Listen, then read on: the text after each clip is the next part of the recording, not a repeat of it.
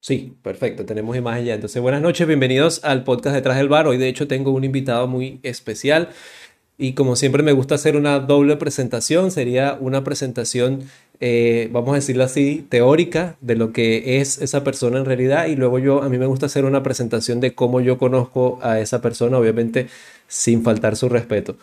Tengo por acá a mi amigo Daniel Estremadoiro, que ya se los voy a colocar aquí en pantalla. Daniel tiene de hecho un currículum eh, un poco extenso.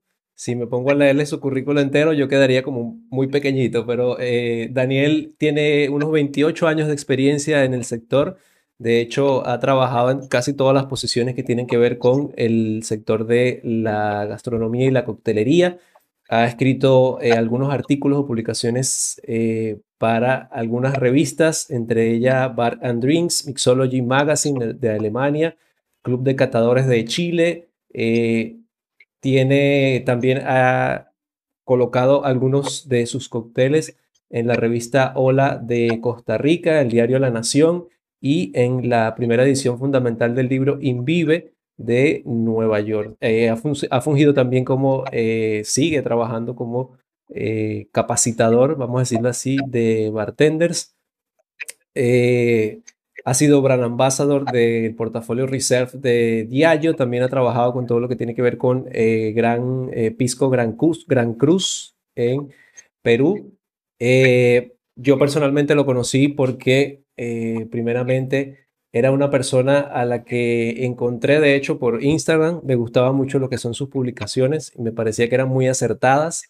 Así que desde entonces eh, lo comencé a seguir. De hecho, lo contacté una vez por, por Instagram porque me gustaba mucho el material que estaba compartiendo. Y gracias al buen material que comparte y a una recomendación, hice uno de los cursos clásicos y oscuros, uno de los más, de los más seguidos, por decirlo así, por muchas personas. Y eh, totalmente encantado con ese curso. De hecho, se los recomiendo porque habla justamente acerca de dónde vienen esos clásicos y que son esas eh, posibles twists que algunas personas eh, se dedican a hacer sobre estos cócteles. Así que, Daniel, bienvenido.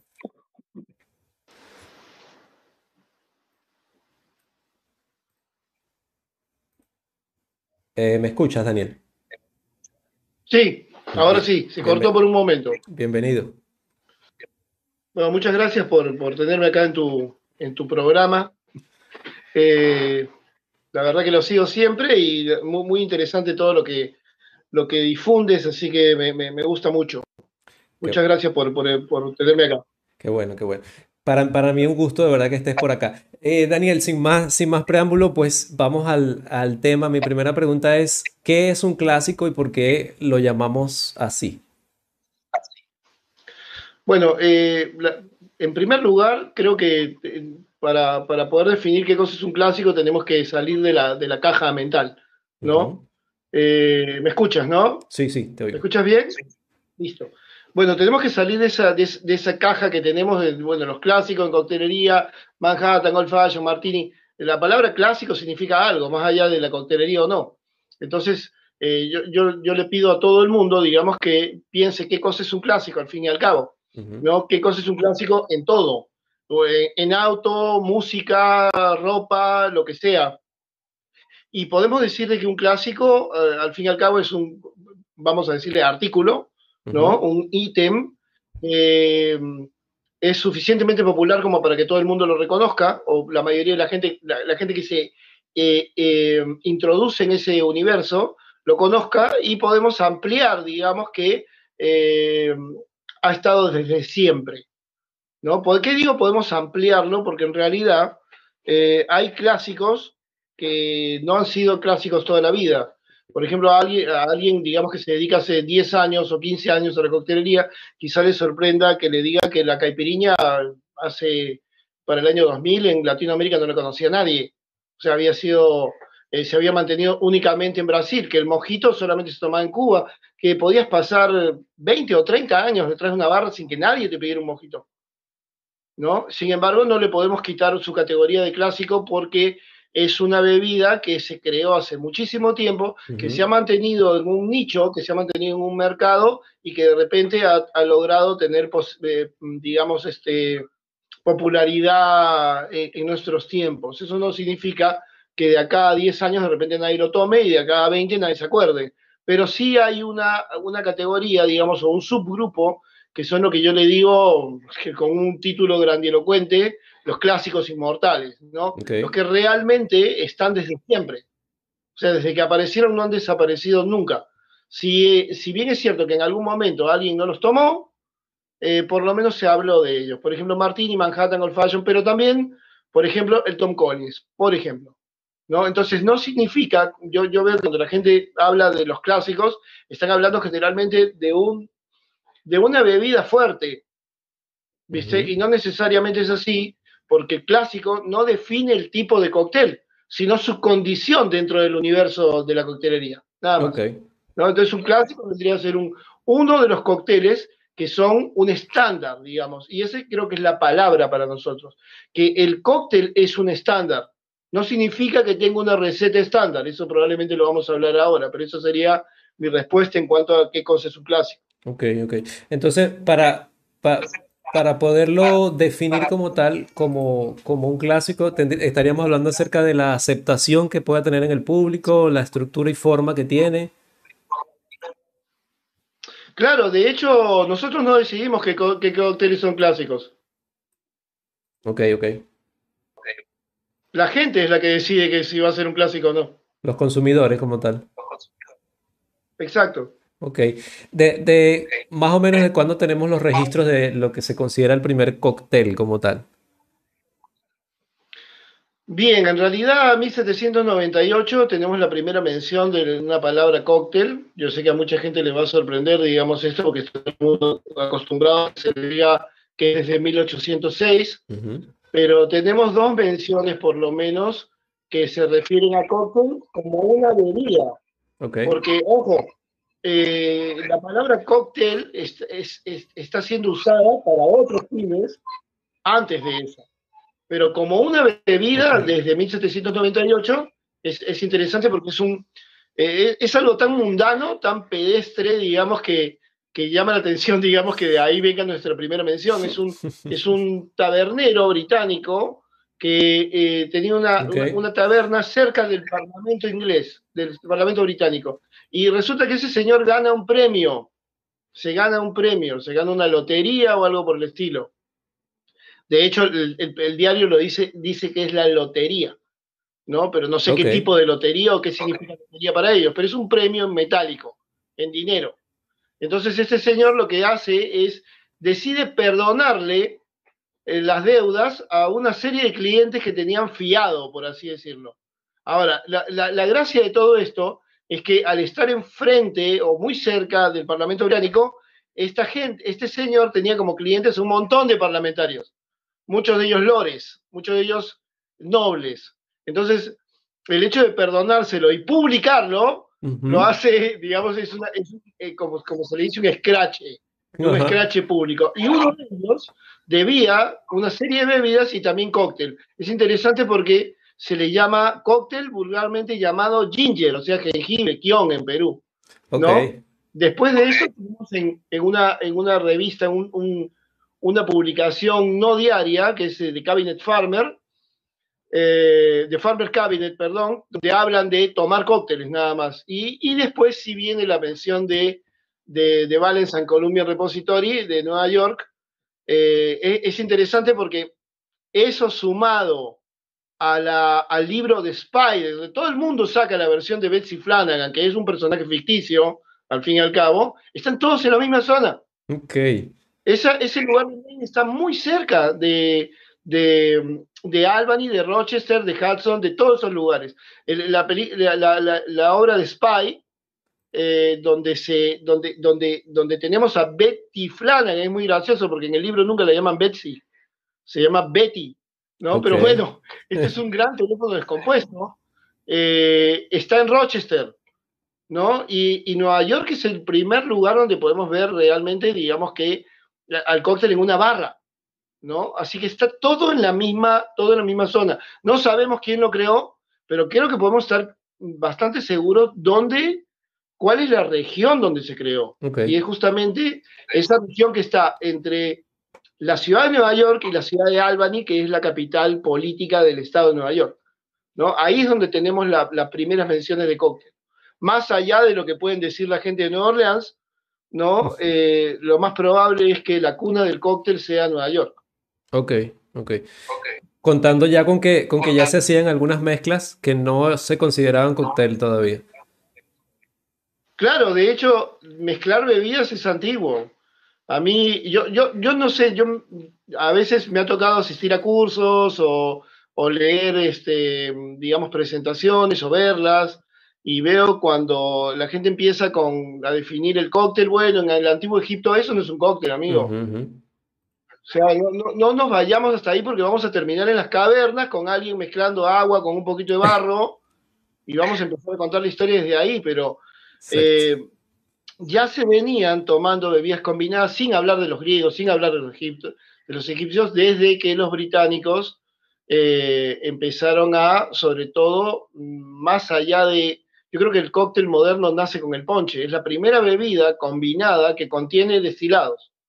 Entonces ahí yo creo que ya podemos empezar a hablar de lo que hacemos nosotros.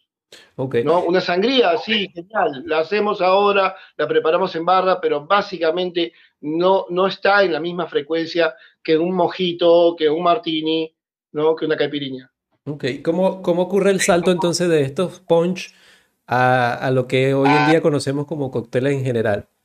O lo que son las la familias, que después llamamos familia.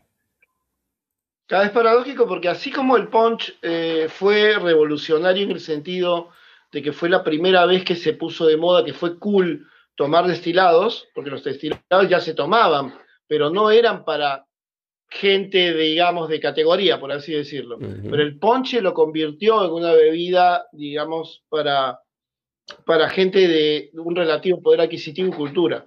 Pero así como pasó eso también, eh, el cóctel también tuvo orígenes bastante humildes, por así decirlo. En, el, en la Argentina se, se, suele hablar del camino del tango de, de, los arrabales a los grandes salones de hotel y el, y el cóctel siguió un camino muy similar. ¿no? Eh, el cóctel nace de una combinación muy práctica, es una solución técnica a un problema de todos los días, que es el toddy o el, o el sling, que yo sostengo que son exactamente lo mismo, con dos nombres distintos, eh, básicamente es la, eh, la, proposición es esta, o sea, tengo destilados, la mayoría ni siquiera están añejados, es lo que tomo yo porque no tengo tanto dinero, porque los que tienen dinero están comprando vinos en Europa, ¿no? Y si quieren tomar un destilado piden, piden coñac, piden un brandy, eh, pero yo tengo whisky, tengo ginebra holandesa, tengo ron que viene de Jamaica, que es lo que generalmente tenían los americanos o el que fabricaban ellos, y necesito tomarlo y es verano, ¿no? Eh, y no necesito calentarme el cuerpo, sino refrescarlo. Entonces, ¿qué es lo que hago? Bueno, no tengo hielo, le voy a poner agua. ¿no? Bueno, pero me va a quedar insípido esto. Entonces, bueno, le voy a poner un poquito de azúcar y, para que tenga algo de sabor no es moscada. Entonces ahí es donde tenemos ese, ese slingo, ese toddy. Pero en determinado momento eh, hay, un, hay un blend. El cóctel siempre ha nacido de, digamos, cada salto que ha tenido el cóctel ha sido porque se ha mezclado con otra cosa a su vez. No es que solamente mezclamos ingredientes, sino que la bebida se mezcló con otra. ¿Cuál era? Los bitters, que en ese momento eran remedio, básicamente. Ahora, los bitters son interesantes, ¿por qué? Porque para, su nombre mismo lo dice, son amargos se supone que el, compuesto curativo, el, elemento curativo es amargo. Ahora, ¿quién quiere tomar algo amargo? Mm, Entonces, en todas las bebidas que tienen algo amargo y es curativo, siempre le hemos puesto algo para que tenga un sabor agradable. Lo hacemos con los jarabes para, la tos, chicos. Entonces, bueno, los que, los que son muy chicos han tenido la suerte de nunca probar un jarabe para la tos, como los tomaba yo, pero eran amargos, chicos. Antes eran amargos. Ahora yo probé uno para mi hijo, que tengo un hijo de, de 8 años, y lo probé para que él lo quiera tomar y casi me lo quedo yo. Está riquísimo.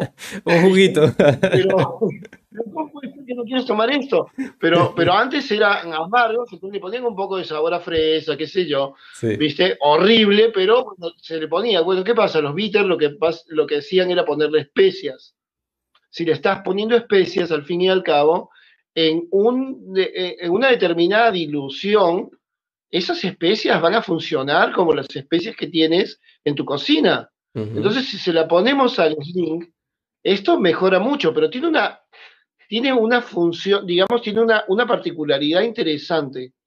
Eh, estamos hablando de, estamos hablando de un producto, el sling, que es, ahora vamos a hablar de esto, pero se toma en la mañana, ¿no? Mucha gente ya en ese momento no está de acuerdo con que te levantes y te pegues un saque.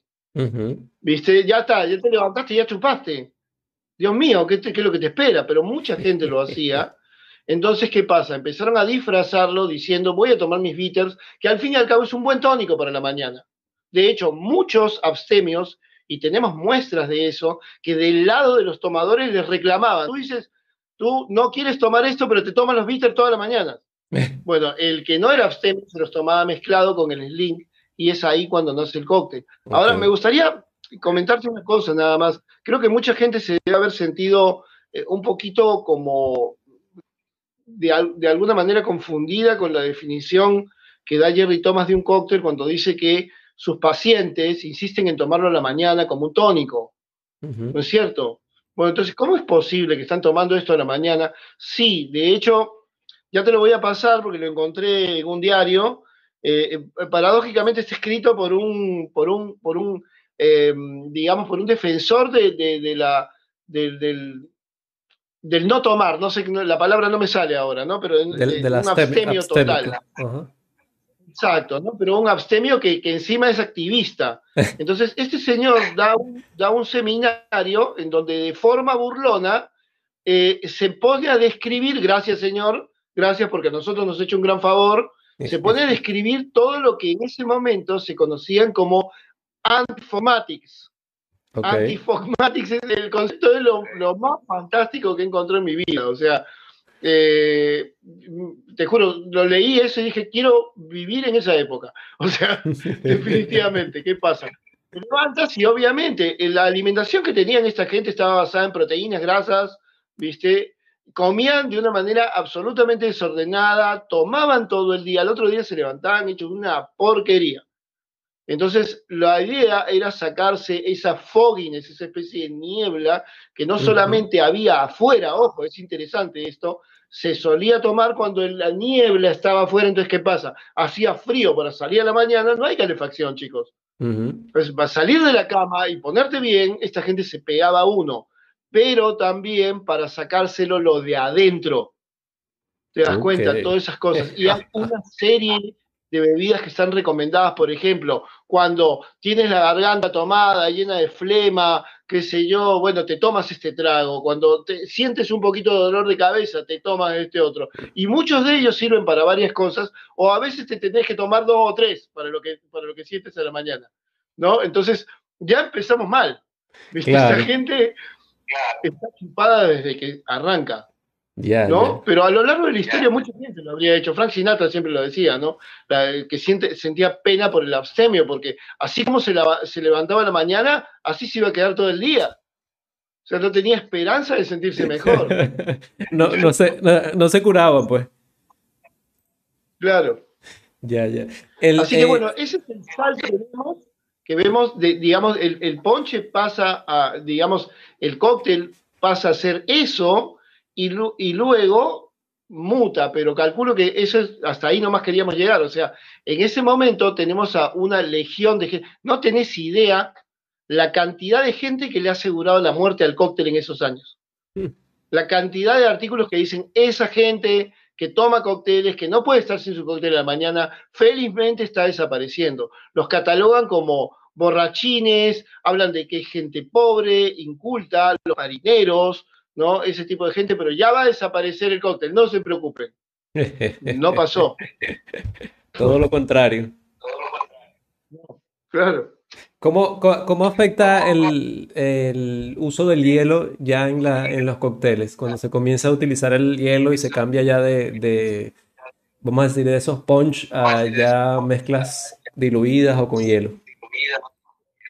Ese es el salto. ¿No? Eso es lo que lo convierte al cóctel eh, relativamente impopular. digamos, si no, no hubiese pasado nada, creo que hubiera muerto el cóctel sin el hielo. Si el cóctel no se servía frío, moría. No, no, no tenemos ninguna, ninguna bebida que actualmente alguien se quiera tomar que se parezca al cóctel de, Balance.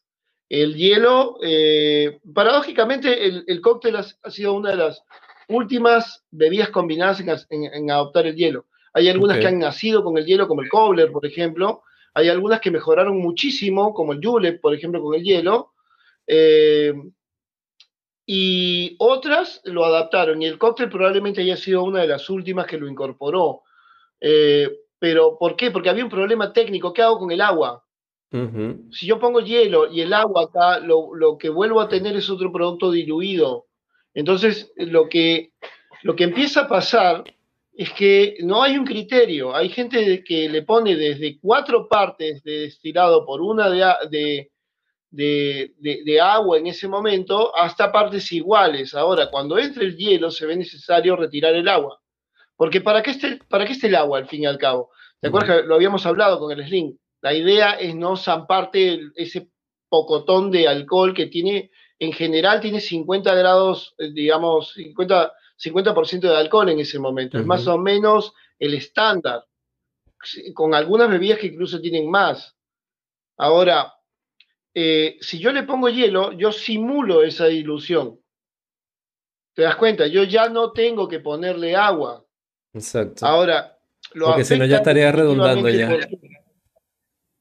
Claro, ¿qué sucede? Una de las cosas que pasa cuando ingresan los bitters es que la nuez moscada se va.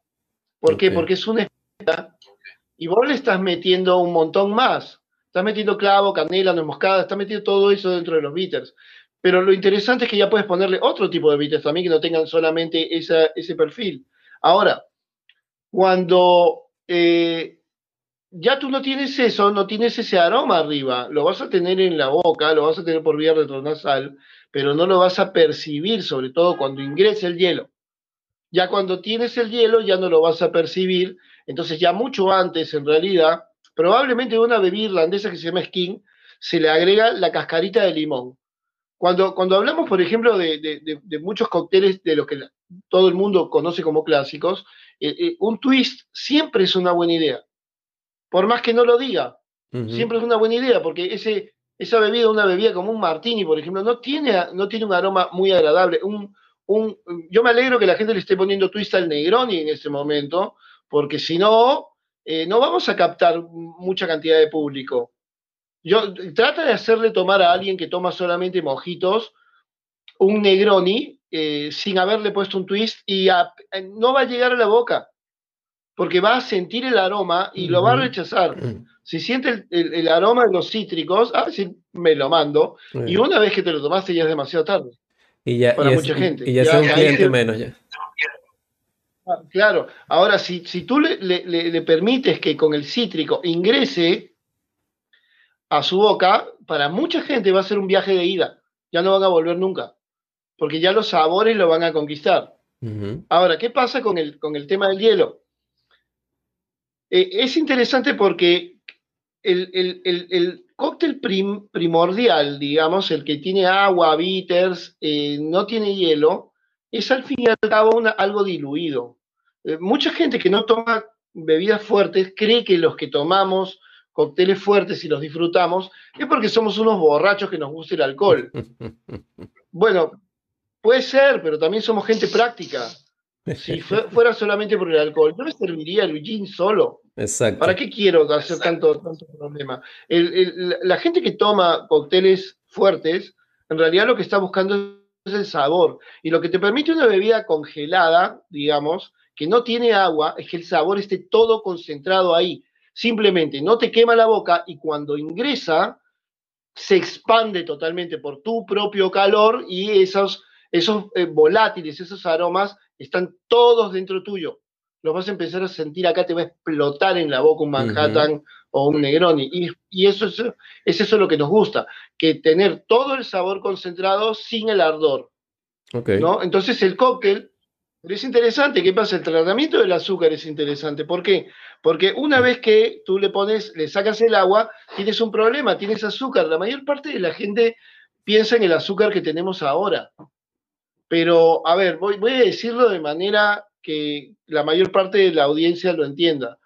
Eh, el azúcar que tienen en ese momento no es blanca, granulada, refinada, es en pan, es chancaca, es panela, es eso, es, no, no, no, no es el azúcar. Y, ese azúcar se hace de manera totalmente distinta. Nuestra azúcar se hace en, base a cristales sueltos. Esto no, esto es un jarabe que se pone dentro de una forma de cono y queda duro. Eso le pegas a alguien y, le, rompes la cabeza. Entonces, ¿qué pasa? ¿Te das cuenta? Entonces, ¿qué pasa? Para romper eso, para romper eso es necesario algún recurso técnico. Entonces vas a necesitar algunas personas directamente, todas lo trituraban, todos tenían que machacar. Entonces, ¿qué pasa? Mucha gente dice, bueno, el cubito, bueno, el cubito se inventó en la década de 1900. Antes de eso no hay cubitos. ¿no? Y los cubitos son de azúcar blanca refinada generalmente. Ahora están haciendo de azúcar morena y todo, azúcar rubia, pero no siempre fue así. Entonces, ¿qué pasa? Antes de eso, lo que tienes es un bartender con unas tijeritas cortando. Ojo, mm. el pastelero lo hacía también. ¿No? Y, para muchos de ellos era un engorro, era un problema, es tener que tener ese, ese, tipo de, ese tipo de azúcar, digamos, que tienes que, tú mismo tienes que, que dosificar. Trabajarla, sí. Ahora, ¿qué pasa? Para romper eso, todo el mundo tiene que triturarla. Hay gente que elige triturarla con agua y hay gente que simplemente la tritura y en el proceso de mezclado y enfriado vas a tener dilución del mismo hielo y ese, esa dilución te lo va a, digamos, te, lo, te, lo, te, va a diluir el azúcar. Eh, hay, hay, una cosa que a mí me vuelve loco y es cuando la gente utiliza cosas que tienen una función de adorno. El azúcar no está de adorno, no está para que se disuelva de acá a, mm digamos, a cuando llegue Semana Santa. Es para que el cliente la, tome toda la dosificación desde el primer sorbo. ¿No? Por eso yo, digamos, a mí no me gusta usar azúcar granulada. No me gusta usar, ¿saben por qué? Porque no se disuelve la mayoría. Hay un montón de, Cuando he estado en modo cabrón, ¿no? En algún bar así, y, estoy en, A veces nos pasa, o sea, a veces nos pasa, estás.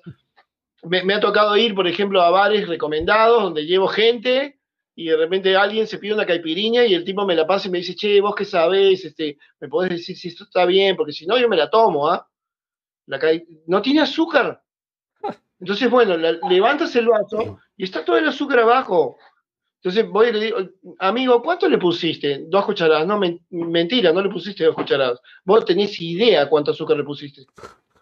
¿Sabes por qué? Porque el azúcar no está ahí, no está diluida. Y si no está diluida, no está. Exacto no si no, la gente no la puede percibir, ¿no? Es el viejo cuento de, ¿no? Si el, si, si, si, el, si el árbol está en el bosque, pero nadie lo ve, ¿existe o no existe? Ajá. ¿Viste? Es, un viejo problema filosófico. Y te diría que mucha gente dice, no existe. Si nadie lo ve, no existe. Y es el caso del azúcar acá, ¿no? Entonces, ¿qué pasa? El azúcar, es, hay, un, hay, un, hay, un, hay un problemita técnico ahí. ¿Cómo la disuelvo? Ahora, una vez que la disolviste, lo interesante es que te das cuenta que acabas de hacer almíbar. Y una vez que hiciste almíbar, ¿por qué no poner un almíbar de otro sabor? Y una vez que pusiste un almíbar de otro sabor, porque ya que ahora tengo más clientela, porque este tema del cóctel está, está surgiendo, la gente le está gustando, ¿por qué no hago el esfuerzo e incorporo uno de esos licores franceses que vienen de violeta, que vienen de canela, que están tan buenos y que encima tienen un montón de reputación entre mis tomadores? Entonces, en ese momento ya, digamos, tienes ese, ese, ese, ese, ese producto. Ahora, una vez que ya ha generado, digamos, esa, esa, esa ruptura, una, una muy buena manera de mezclarlo no es solamente con una cucharita, sino qué pasa si lo empezamos a sacudir. Ok. ¿No? Y lo primero que tenemos es la técnica del throwing. ¿no? Todo el mundo se pregunta, aunque ustedes no lo crean, chicos, no hace mucho, nadie tenía idea cómo se hacía un throwing.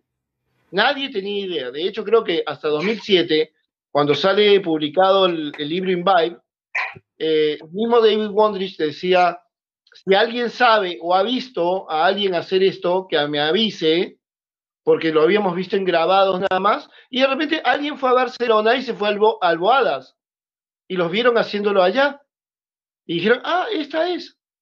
¿Viste?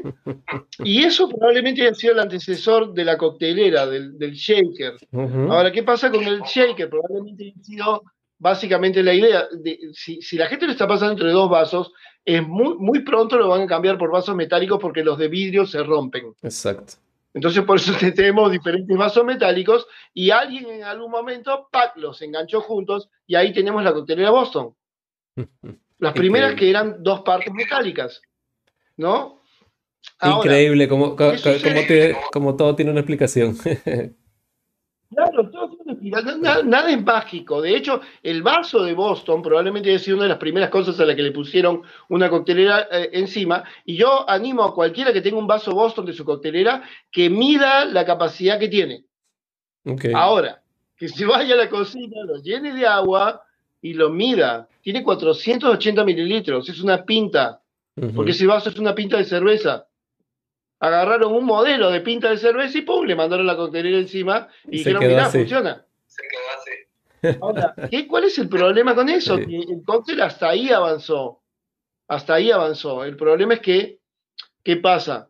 Ya le estás poniendo jarabitos, le estás poniendo licores y además hay un tema. Pronto el bartender se dio cuenta, y esto es como anatema, herejía para muchos bartender moderno, empezaron a ponerle el hielo más práctico para ese momento. Hielo partido, hielo partido para darle. Vayan y lean a Jerry Thomas, utilizando hielo partido en todo. Entonces, ¿qué pasa? Tú dices, va a producir más dilución, ¿no es cierto? No. Más, de la que debería. Exactamente va a producir la misma dilución que produciría un cubo si ambos hacen llegar al líquido a la misma temperatura. O sea, es un tema físico. De hecho, ese contenido, creo que tú has leído los, los apuntes del Old Fashion, ahí los, lo explico bastante bien y explico las fuentes. Se han hecho experimentos con respecto a eso. No solamente es un tema teórico, físico, sino que se, se puede hacer un experimento. Se han hecho en shaker y se han hecho en mixing glass.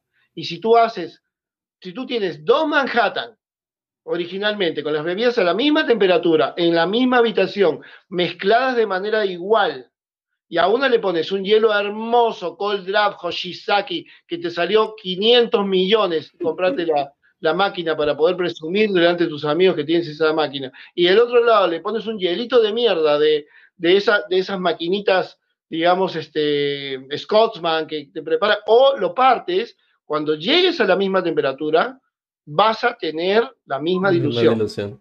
Exactamente. O sea, es un tema físico, no hay forma de darle vuelta. Yo, eh, digamos, ahora no, felizmente, pero cuando yo empecé en esto, los primeros 10 años, por ejemplo, me encontré con muchos acólitos, ¿no? Muchos, porque esta es una religión, para mucha gente es una religión.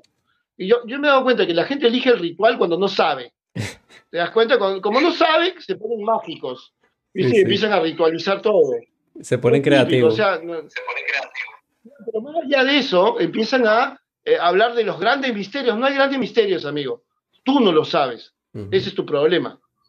¿Viste? Entonces, creas toda una religión alrededor de, la... No, y esto es el ritual mágico de nuestros ancestros. No, amigo, este... ¿qué pasa?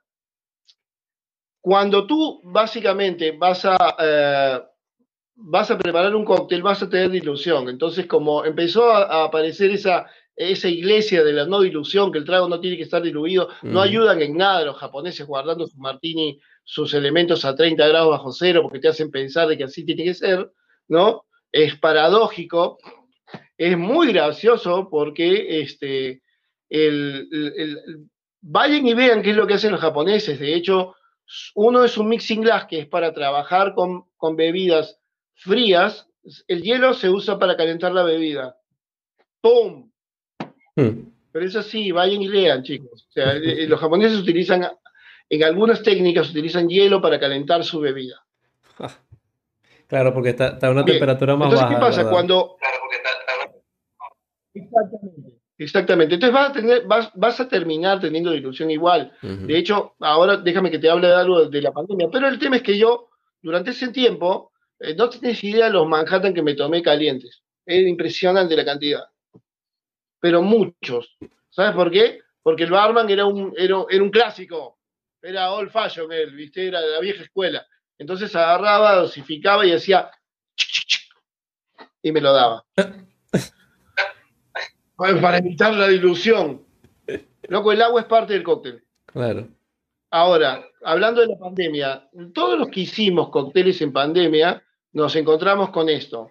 Algunos lo solucionaron con ácidos, otros no, otros los repartían en el día, pero la mayoría veíamos que los jugos naturales eran un problema para trabajar una marca comercial, porque ibas a tener una potencial intoxicación de la gente, una degradación segura del producto al segundo día.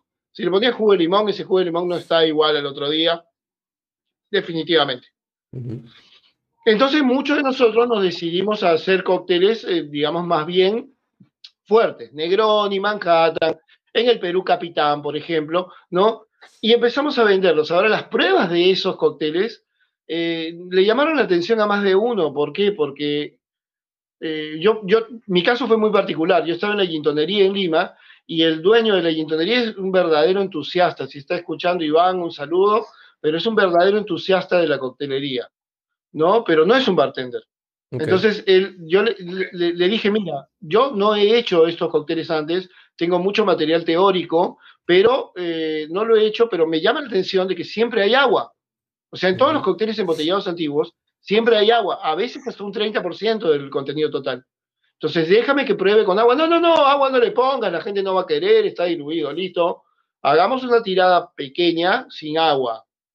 Lo metimos en el freezer para que estuviera bien helado. Nadie se lo pudo tomar. Los dos dueños, sus parejas, un par de amigos, nadie se los tomó. O sea, todo el mundo le reventaron la boca. Mm, claro, por la falta de ilusión. Dije, bueno, vamos a hacerlo ahora con agua y lo enfriamos ahora, digamos, y los probamos mañana, porque si ya le pones hielo lo, lo diluyes más. Exacto. ¿Te das cuenta? Y ahí nos dimos cuenta de que íbamos a tener, eh, nosotros lo establecimos en un 25%, un 25% del volumen total de un Manhattan para que, para que estuviera listo para tomar era agua. A, a nosotros nos reencantó. ¿Por qué? Porque la gente estaba contenta y nosotros estábamos usando agua. Básicamente 25% de nuestra inversión era en agua. ¿No? Bueno, compramos buena agua, buena agua, ya que está, ya que no íbamos a gastar en whisky, poníamos agua buena, ¿no? Pero eh, el problema, digamos, de que cuando tú diluyes tanto, es que tú vas a tener a mucha gente diciéndote, ¿sabes qué? Esto ya le pusiste ya le pusiste licorcitos, ya me lo aguaste, ¿y qué pasa cuando viene el vermut? Que el vermut es un salto, o sea, el próximo salto del cóctel, porque ¿qué pasa? Hasta ese momento, y podemos parar ahí, tenemos a un cóctel que es básicamente un shot de destilado con aderezos. Un, poquito de, un poquito de licor, unos bitters, un poquito de azúcar si quieres adicional en forma de jarabito, medio diluido y punto, pero todavía la gente percibe el shot de destilado y eso eh, hace que el cóctel siga siendo un, producto de nicho. Todavía tiene muchos detractores, ¿no? De hecho, una de las, una de, una de las eh, palabras, digamos, una de las expresiones típicas para referirse al cóctel era de fiery cocktail, el ardiente cóctel, justamente. Y mucha gente no se acercaba a él de la misma manera que ahora hay, hay gente que no, no va a tomar Negroni nunca. Entonces, ese es un punto. Ahora, después viene el vermut. El vermut eh, es, muy gracioso porque el vermut se llevó a los Estados Unidos. O sea, cuando entra es aplaudido como el reemplazo del cóctel. Llegó esta bebida que es más civilizada, que mira, tiene todos los hierbitas y todos los, todas las especias que a ti te gustan, pero es más civilizada, es italiana, viene del viejo continente, tiene menos alcohol, hay que tomar esto, no hay que tomar cócteles, que es una porquería, que es vulgar, que es barato. El barman, el barman simplemente miró un costado, vio la botella, vio que a la gente le gustaba y dijo, la voy a usar para hacer cócteles. Punto. Entonces lo primero que empieza a hacer es cócteles solamente de vermut. Pero el cóctel de vermut ya es un salto demasiado para abajo. ¡Boom! Directamente, ya ni siquiera tienes destilado, ahora tienes vermut con bitters, unos licores, porque le hicieron de todo lo mismo que le habían hecho al cóctel, se lo hicieron al vermut. Le pusieron bitters, le pusieron licores. hay algunos cócteles de vermouth que son un Martínez. Ajá. Le falta el gin nada más. Sí, sí. ¿no? Entonces, ¿qué pasa? Ya tiene maraschino, tiene bitters y tiene el vermouth. Bien. Solamente falta, solamente falta el gin, ¿no? Y es ahí donde hay un quiebre y lo ves por todos lados. De hecho, creo que eh, es, es impresionante encontrar diarios antiguos y encontrarte exactamente lo que esperabas. Que la gente dice, ¿sabes qué? La mayoría no quieren tomar estos cócteles, o sea, porque eh, está muy aguado. Está muy lindo, está muy lindo todo lo que están haciendo los bartenders. Y uno dice, pero pará, ¿cómo que aguado? Un Manhattan tiene dos onzas de whisky por una de vermouth. Si lo comparas con un Old Fashion, que el modelo anterior tiene dos onzas de whisky y no tiene vermouth. Objetivamente, por más que lo sientas un- quizá un poquito más suave al, al Manhattan, objetivamente tiene más alcohol, Exacto. tiene más volumen, tiene más alcohol. El tema es que no empezaron así. En primero, el- primeramente, el cóctel era más chiquito y segundo, empezaron a hacerlo uno a uno y algunas veces uno, dos. O sea, una parte de destilado por dos de vermouth. Las primeras recetas de Manhattan son así. La primera- eh, las primeras recetas de Martini también. O sea, eh, eh, son uno, uno o digamos al revés. Entonces, mucha gente empieza a volver al cóctel viejo. Ese es el origen del old fashion. Básicamente, el old fashion es un, eh, es un, es un llamado hacia el barman diciendo, mira, hazme un cóctel, pero uno como los que hacías antes. Y ahí, ese es el nombre, Old Fashion. Ujú. Hazme un cóctel a la antigua, Así es, así es. ¿no? Y es ahí donde tenemos ese- esa vuelta. Ok. Eh, eh, aprovecho para saludar a quienes están, se siguen conectando. Por allí está saludando Leonardo Uzcategui, Gabriel Mercado. Recuerden dejar por favor sus, sus dudas si tienen por allí para aprovechar de aclararlas durante esta transmisión. Eh, Daniel, ¿cuál ser- cuál sería entonces la influencia de, de estas primeras mezclas en lo que hoy sería la coctelería clásica y moderna? Eh, lo interesante de todo es que, es que la pregunta exista, ¿no?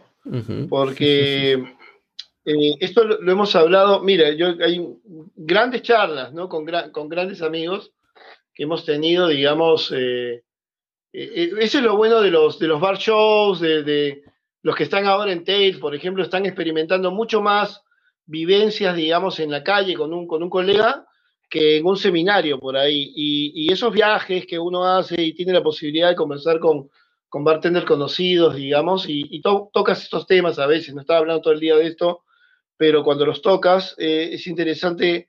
Yo recuerdo una charla con, con, De- con Denis Sopi, justamente, eh, que creo que los, los que lo conocen saben el, tipo de coctelería que hace Denis. Básicamente es de otra galaxia.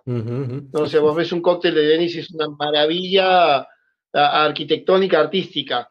Básicamente es una cosa surrealista, no sabes ni por dónde empezar a tomarlo, ¿no? Y al fin y al cabo, cuando vos analizás sus, su coctelería, eh, son todos o sour o cóctel, o sea, la base es exactamente la misma. O sea, de- no, no, no hay una influencia de los cócteles antiguos en los cócteles nuevos. Los cócteles nuevos son cócteles antiguos con tuneados Ajá. la estructura no ha cambiado en nada. O sea, díganme alguna familia que se haya creado, eh, por lo menos en el siglo XX, no hay ninguna. O sea, las estructuras siguen siendo exactamente lo mismo. Lo que está pasando es exactamente lo que pasó siempre.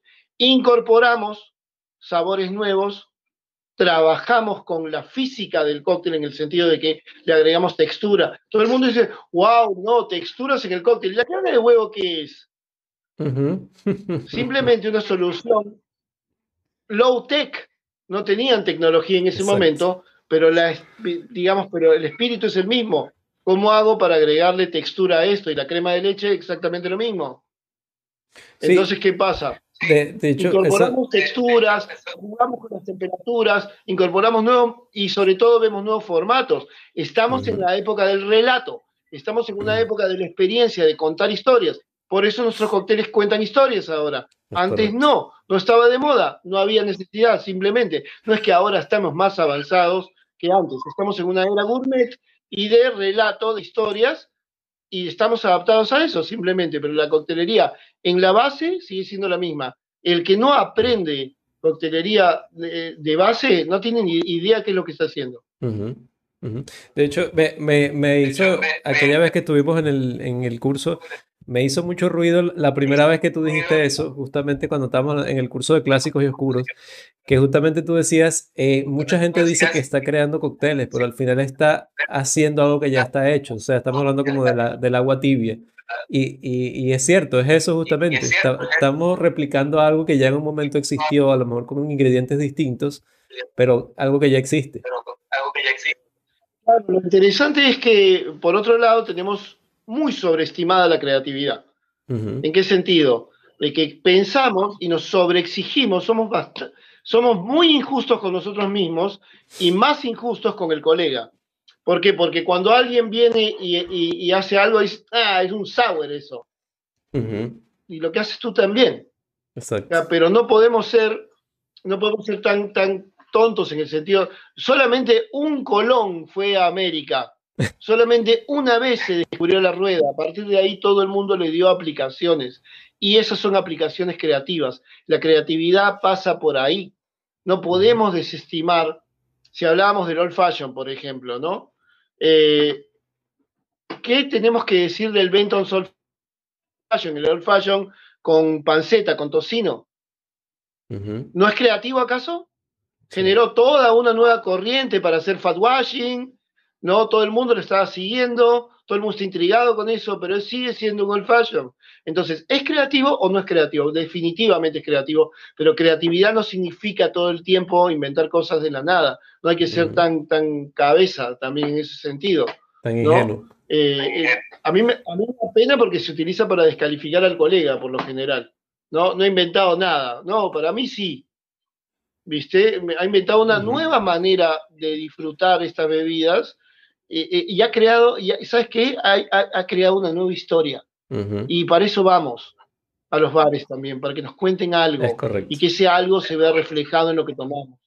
Eso está muy bueno. correcto.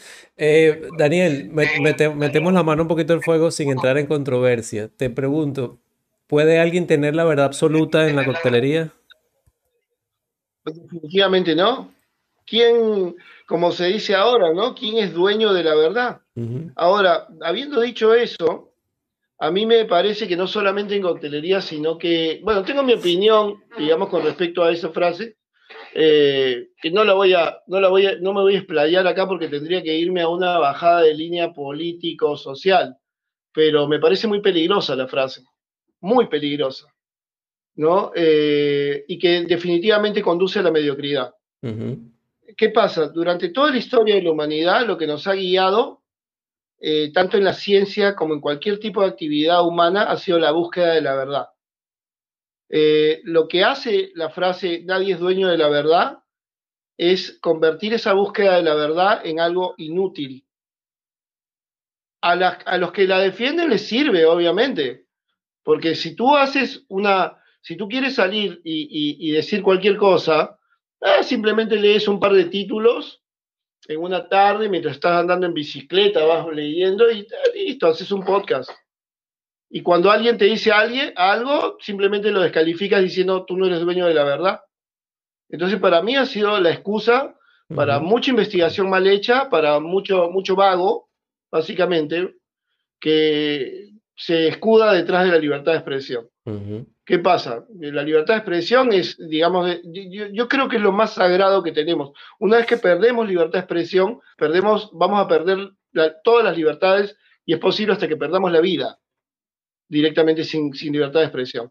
Pero una vez que, eh, tenemos asegurada la libertad de expresión, también hay que asegurar la libertad del que escucha esa, esa, esa opinión, tiene la libertad de no respetarla directamente. O sea, ah, esa es tu opinión, listo, dila, yo, no la respeto.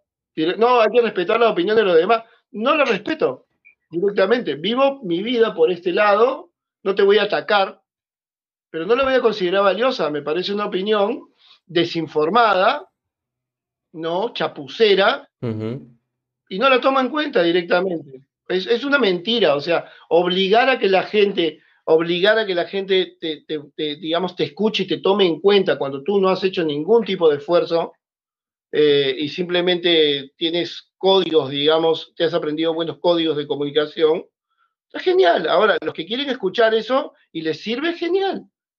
pero yo creo que yo todavía creo que la búsqueda de la verdad es súper valiosa, ¿no? Eh, entonces, nadie es dueño de la verdad, pero creo que nos debería guiar la, búsqueda de la verdad. Y creo que cuando discutimos sobre esto, estamos discutiendo sobre qué es más válido que qué otra cosa. Exacto. Eso es lo que hace una discusión. Si no es una, conversación de tontos, ¿te das cuenta? Yo digo peras, tú dices manzana, ambos tenemos razón. Somos como el gato de Schrödinger, ¿viste? estamos vivos y muertos a la vez. Sí. Eso, ahí es donde me parece que justamente está el peligro, porque la gente siempre, el ser humano siempre va a necesitar un norte, una guía. ¿Cómo puede ser que ambas cosas, dos cosas contradictorias sean válidas a la vez? Necesito una que sea válida. ¿Cómo, ¿Cómo nos basábamos antes? Justamente cuál era más plausible, cuál tenía más pruebas, cuál sonaba más verdadera. Ahora, la verdad, simplemente va a ser propiedad de quien tiene más medios para difundirla, no importa qué tan estúpida sea. O, más, si tú tienes seguidores. medios, claro, si tienes más seguidores, tú, eres dueño de la verdad, amigo. Y eso en la barra, ¿dónde lo vemos? ¿Dónde lo vemos, amigo?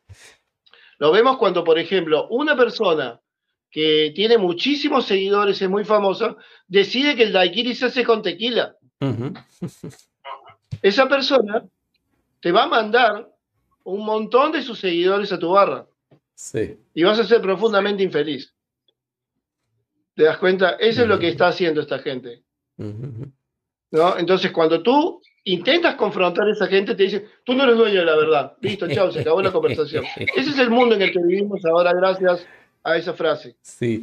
Eh, Daniel, tú personalmente te consideras purista con el tema del respeto a las, a las recetas?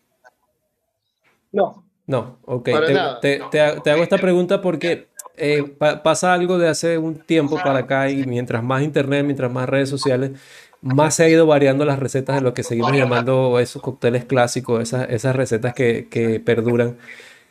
¿Existe alguna fuente, eh, que, con la que podemos contar para decir, mira, esta es la receta a la que yo me puedo, eh, eh, a la que me puedo dejar llevar, sobre todo para esa camada nueva de, alumnos que están buscando recetas?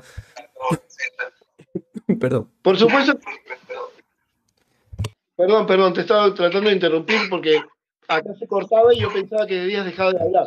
Tranquilo te digo, para eso tenemos que separar las cosas, ¿no? Por ejemplo, veamos, hay un, hay un cóctel que a mí me gusta mucho, ¿no? Que cuando puedo, porque casi nunca tengo chartreuse, pero que es el Nuclear Daiquiri, ¿no? Eh, es un cóctel que se prepara con, es un daiquiri con chartreuse, básicamente, y con falernum, que está muy bueno, que ese cóctel lo creó un, un flaquito, que, un londinense, que ya murió, lamentablemente murió muy joven, que se llama Gregor de Gruyter. Bueno, si tú quieres hacer un nuclear daiquiri o quieres hacer un Pornstar Martini, tienes la receta del creador. Positivamente sabes que esa es la receta. O un espresso martini. ¿Tú quieres hacer un espresso martini auténtico?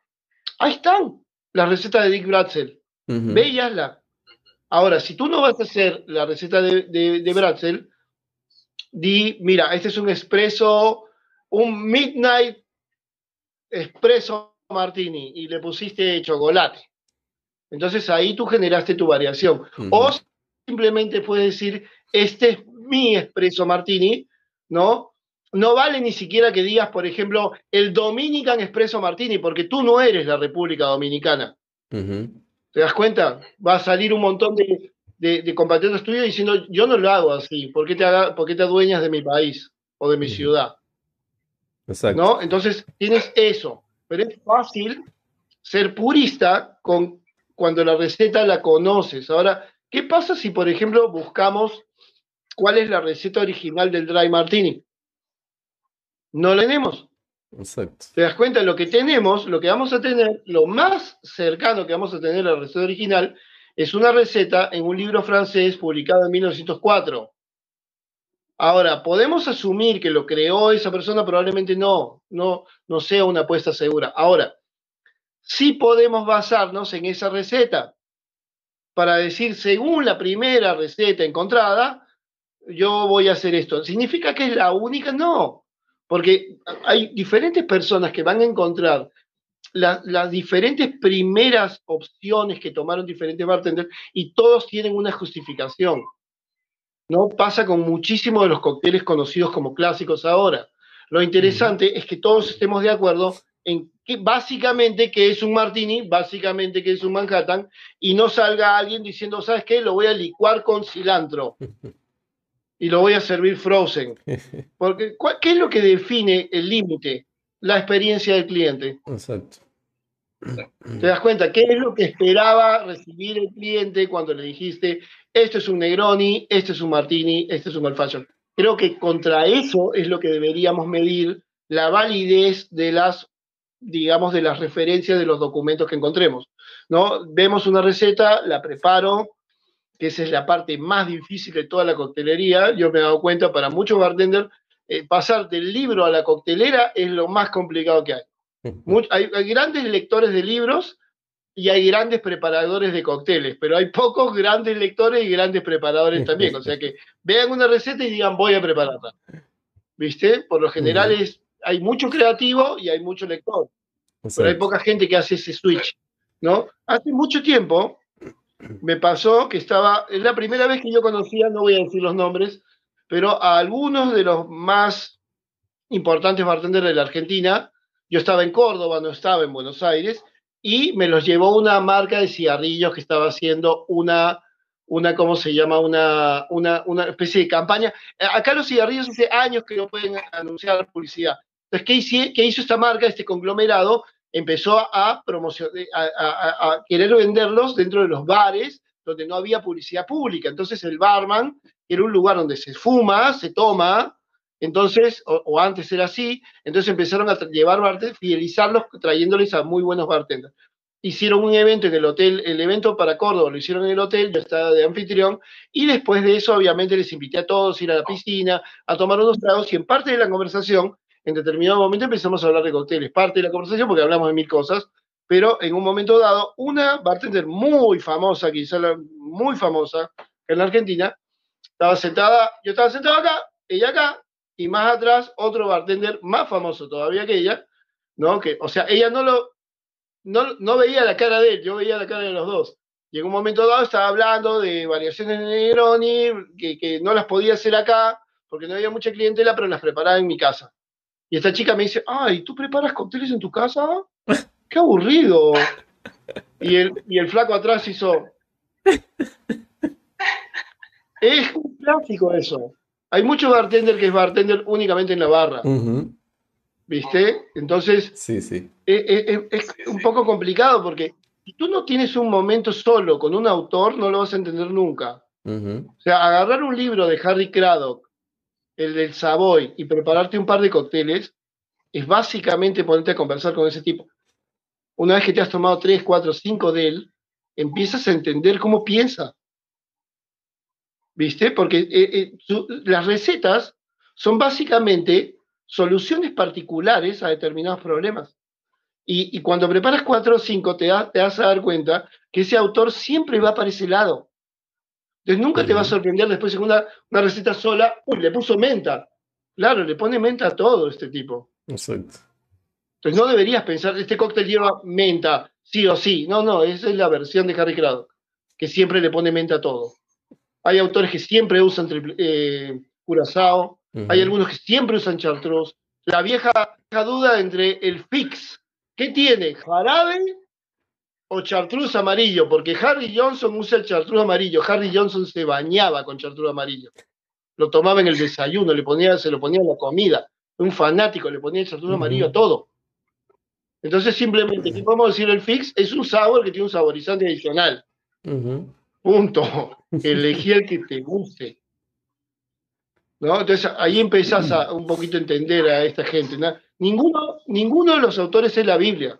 Exacto. Pero entre todos, hay una, cosa interesante. Mira, eh, eh, creo que eh, creo que lo expliqué en, o no lo expliqué en la intro de, de las entregas que estoy mandando el All Fashion, que hoy a la noche sale una más. Y es que el, el criterio que utilicé es el mismo que he venido utilizando hace un tiempo, antes no sabía cómo se llamaba, ahora sé que es toda una teoría social que está basada, eh, se, le conoce en inglés como the wisdom of the crowd, o sea, algo así como la sabiduría de la multitud. y, es un hecho probado, digamos, que si tú agarras cinco o seis expertos en un tema eh, y, les les preguntas la solución a un problema, eh, es muy probable que ninguno de ellos esté tan cerca de la solución verdadera que si agarras 500 tipos que no tienen relación y no son expertos y tabulas y sacas un promedio de las respuestas. Se ha mm. demostrado de que la multitud, cuando no esté influenciada por una voz externa, generalmente el promedio de sus opiniones es la más acertada. Y es por eso, amigo, que nos bombardean con cosas desde la televisión. ¿Te das cuenta? Para modificar nuestras, nuestras percepciones.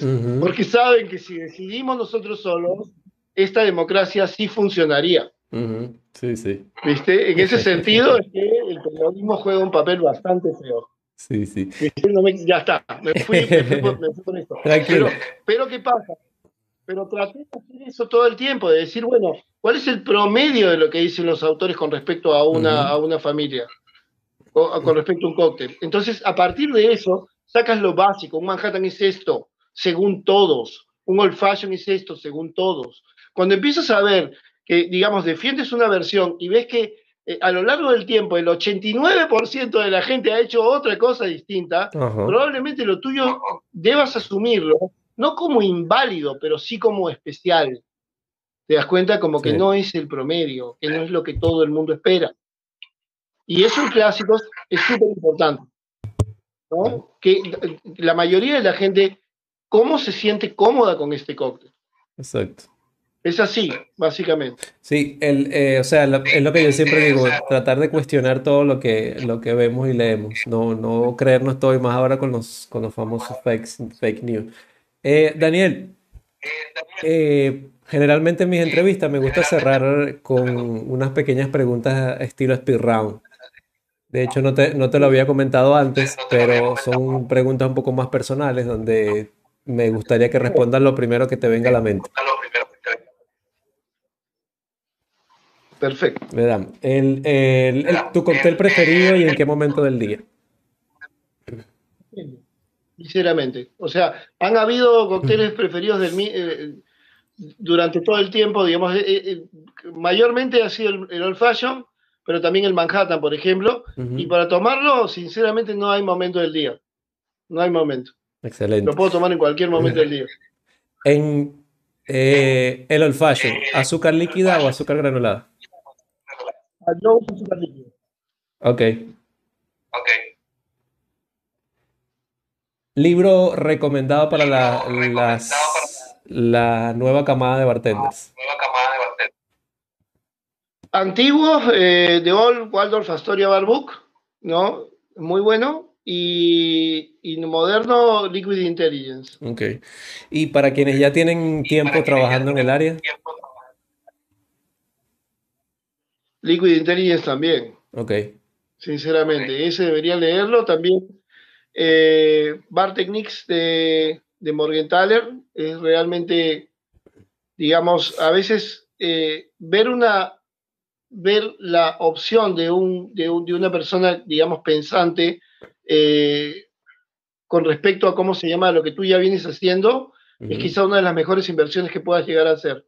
Porque a veces uno se encuentra con con hacer, eh, haciendo cosas por inercia nada más. Se habla mucho, mucho, mucha gente que tiene experiencia suele decir, no, porque eh, hay que capacitar permanentemente y hay que volver a repetir los conceptos porque la gente los olvida. ¿Y tú?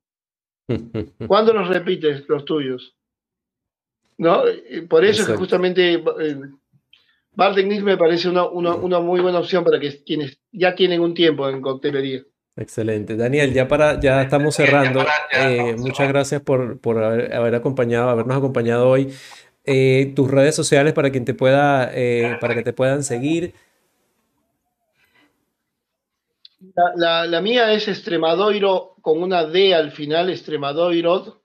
es medio difícil porque mi apellido es, empieza con E, ¿no? Extremadoy y tiene la Y, Extremadoy Pro. R-O, de Rocío, de Roberto, ¿no? Y una D al final. Excelente. De hecho, eh, ¿qué, qué es lo nuevo que estás trayendo? Que por cierto está, vi que estás hablando, vas a hablar sobre el old fashion.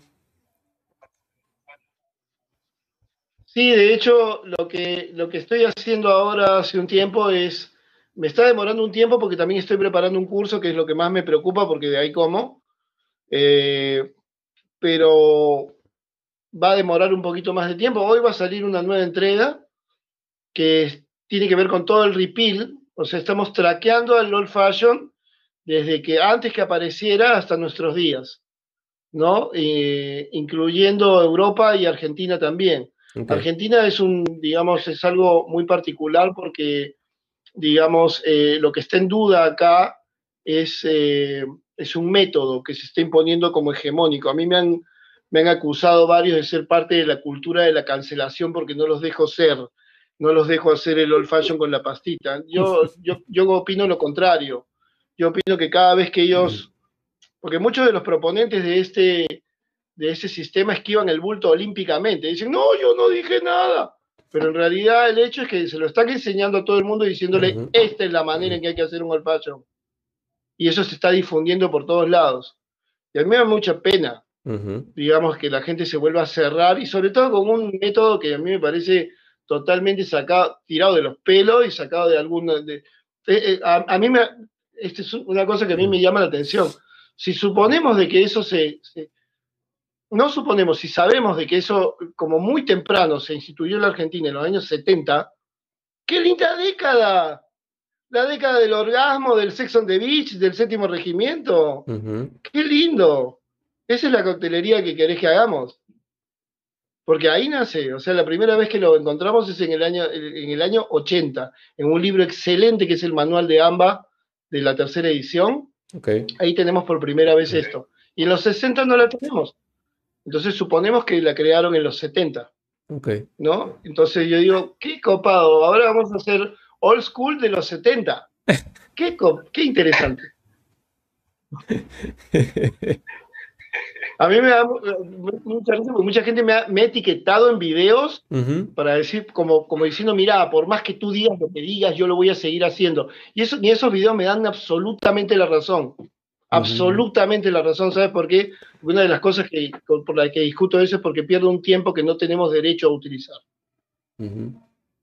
Creo que básicamente le estamos robando tiempo al cliente y al, ¿cómo se llama? Y al patrón. Exacto. ¿No? ¿Y qué pasa? Y vienen, me pasan su video y su video dura siete minutos.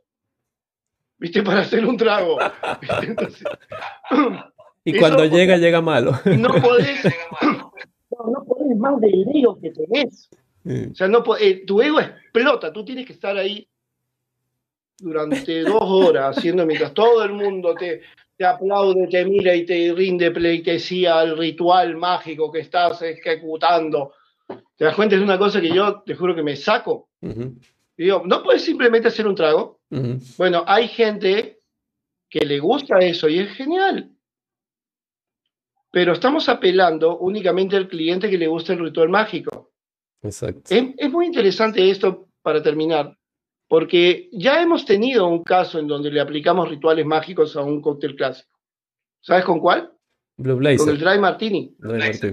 No, con el, Dry Martini durante todo el mundo. Que ponlo acá y que la luz del sol pase por Francia o susurrale y con eso ya es suficiente porque los efluvios homeopáticos del Bermú se van a meter. ¿Qué, qué pasó con el Martini? Lo mataron. Nadie lo tomó. Llegó un momento en que la gente que había escuchado la historia se murió, ¿no? Y las nuevas generaciones dijeron, esto es un shot de vodka. Mm. ¿Viste? Entonces dijeron, ¿sabes qué? Paso, dame una copita de vino blanco, por favor. Exacto yo por eso estoy en contra de todo ese tipo de, Yo cuando voy y veo a los, a los que han creado la coctelería, a los que le hicieron grande, nunca veo rituales mágicos. Siempre veo eficiencia, siempre veo búsqueda de nuevos sabores, de, de, cómo se llama, de mejor atención al público. No veo a nadie tomándose 40 minutos para hacer un show, digamos, que no afecta definitivamente al trago en nada no, ni hablemos de que, de que, de que posiblemente lo afecte negativamente, pero bueno, ya eso es otra cosa. ¿no? Esta es la parte polémica, pero bueno, no, servirá para que me dejen un par de puteadas ahí en el video, que me encantan. Escríbala que la voy a leer, dice Daniel. Daniel, eh, eh, ¿nos, puedes adelantar algo del curso que, va, que viene? ¿Cómo, se pueden inscribir? ¿Cómo pueden estar pendientes? Mira, el primer curso se trató básicamente de tratar sobre todo lo... Eh, yo, mira, hace, hace poquito un, chico que, peruano que está en España me, me, escribió, me mandó un audio y me dijo, mira, lo he hablado con varias personas y me parece que tu curso es muy avanzado para mucha gente. Eh, estoy dando un curso para bartenders, amigo. No estoy dando un curso para principiantes. Si eh, muchas de las cosas que uno lee, a veces no las entiende totalmente, pero ese es el valor, digamos, de algo que tú pagas ahora y lo vas a usar durante años. Con, por eso les quedan todos los escritos, todos los videos, para que eso en algún momento que tengas alguna duda o hayas aprendido algo más, lo puedas ver. Pero básicamente, pese a que hay gente que lo vio avanzado, para mí es un curso que trata sobre lo básico. En, en materia de cócteles, de ver todo lo que es común. Ahora, el curso 2, digamos el nivel 2, se basa en una premisa, no todo, lo común no incluye todo. Hay una serie de factores y una serie de periodos que no van a estar incluidos en el estándar. Por ejemplo, eh, grandes preguntas que tiene el bartender. Si un cóctel está, digamos, este, está definido por la inclusión de bitters, ¿por qué hay cócteles auténticos que no tienen bitters? ¿No? O, por ejemplo, ¿qué pasó que la coctelería se fue a la mierda? ¿Cómo salimos, cómo pasamos del martini al tequila sunrise? Y hablando del tequila sunrise, porque hay, porque hay cócteles como el Tequila Sunrise que son súper famosos y nadie los pide. Hmm. O el Bronx, por ejemplo. ¿No? Entonces, todas esas temáticas van a ser solamente cuatro sesiones, van a ser bastante intensas y vamos a tratar todos ese tipo de, de, temas y hay muchas sorpresas. De hecho, yo me he llevado sorpresas cuando estaba buscando información acerca de eso y si bien es cierto que nadie es dueño de la verdad, eh, sí hemos encontrado bastante, sí hemos podido encontrar, hemos digo, porque en este curso me ha ayudado bastante gente. Es muy interesante porque dentro del grupo, digamos, de, de, eh, eh, ex asistentes al, primer grupo, ha habido mucho material que me han enviado. O sea, muchas de sus dudas han servido para armar el, segundo nivel. Qué bueno. ¿no? Y muchas de las cosas que han encontrado. Gente que desde Costa Rica, por ejemplo, o desde Perú, o, o desde Chile me han enviado, mira, encontré esto, y, cada, y, eso es un desafío, Eleazar, ¿sabes por qué? Porque, eh, en primer lugar, la, la, persona en la que menos puedes confiar cuando haces una investigación es en ti mismo. ¿Sabes por qué? Porque tú estás totalmente tendenciado. Tú quieres llegar, o sea, por más que tú digas que no, tú quieres llegar a demostrar tu punto, es tu ego el que quiere demostrarlo. Sí. ¿Y qué pasa cuando, qué pasa cuando encuentras evidencia de que tú no tienes razón? generalmente saben lo que hacen, inclusive científicos, ¿qué es lo que hacen? Le esconden. Bueno, ese es el, motivo de, mucha gente que dice, no, no, porque hay evidencia de que Egipto, bla, bla, bla, pero no, la, gente le esconde porque es una gran conspiración, no es una conspiración, es la naturaleza humana, es tapar todo lo que no, no esté de acuerdo con tu teoría. Entonces, eh, eh, digamos, el desafío acá ha sido incorporar esa evidencia y tratar de encontrarle sentido. Así la conclusión termine siendo la contraria a la que tú tenías al principio. Porque una conclusión sin pruebas es un preconcepto. Exacto. ¿Te das cuenta? Es un prejuicio. Solamente cuando tienes una demostración puedes decir, esto, esto se parece a la verdad. ¿No? no puedes tener razón todo el tiempo. Entonces, eh, eh, de eso se trata el curso, básicamente de buscar la respuesta. Se ha tratado básicamente de que todo sea contemporáneo. Por ejemplo, el hecho de que nosotros veamos por qué tuvimos la búsqueda, digamos, de, la respuesta a por qué tuvimos coctelería de mierda de los 70 a los 90, eh, es una guía para evitar tenerla de nuevo. Cuando tú empiezas a ver todos los atajos que se tomaron, las cosas que se permitieron, te das cuenta de que es, exactamente lo que no tienes que dejar que, hagan ahora. ¿No? que, las marcas te influyen hasta este punto, ¿no? Que, que un preconcepto como lo natural o lo industrial básicamente sea malo o bueno per se, una ridiculez eso. O sea, hay mucha gente, por ejemplo, que con el tema del Bloody Mary, que lo tratamos en ese curso, hay mucha gente que llega a unos extremos increíbles para hacer un jugo de tomate natural. ¿No? Y te dice, no, porque nuestro Bloody Mary, listo, amigo, pero el que creó el Bloody Mary lo hacía con jugo de lata y todos los domingos te comes los tallarines con jugo que sacas de un, eh, con puré de tomate que sacas de una cajita. Y ahora me dices que, que, se va a destruir el mundo si tú haces un Bloody Mary con un jugo Campbell's. Amigo, pon tu creatividad a trabajar en otro lado. Ese es un jugo. O sea, si tú quieres hacerlo con jugo, supe que te lo haga Ferran Adrià el curso, el, el jugo, que te lo haga Ferran Adrià. Pero no denostes, no denigres, no insultes al que usa una lata porque está utilizando un producto original. ¿no? Está plenamente justificado para hacerlo. Que no es ecológico, no todo va a ser ecológico, no es una religión la ecología tampoco. ¿no? Es, muy gracioso como en, Perú me llamaba mucho la atención.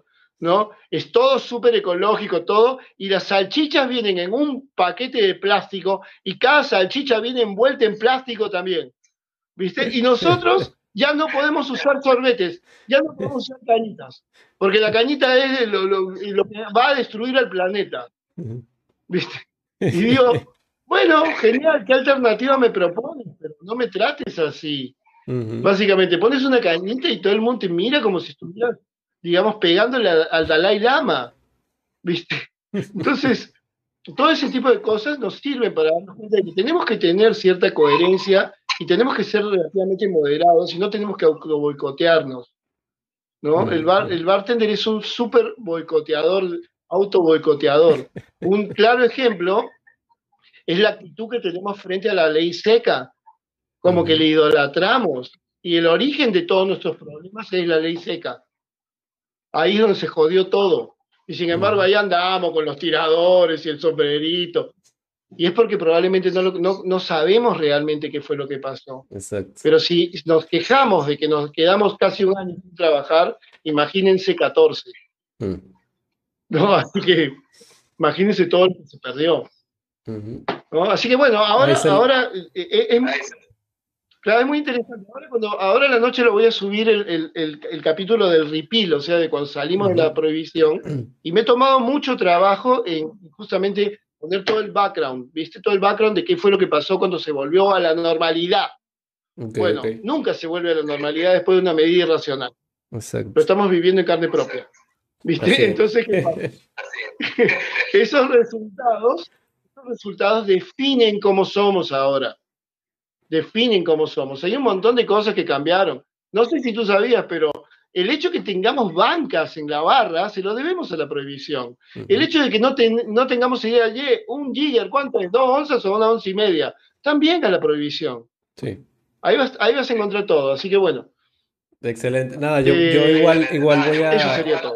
Voy a repostear esa publicación para quienes todavía no conocen el, el no pudieron anotar el, el Instagram tuyo, ahí lo pueden seguir de una vez. Daniel, muchas gracias por tu, por tu tiempo, por tu sabiduría. Siempre es un placer compartir contigo. Y acuérdate que eh, asegúrame mi cupo por ahí, que yo voy también para ese curso. No, seguro, seguro. De hecho, eso es algo, eh, eh, algo muy, muy interesante porque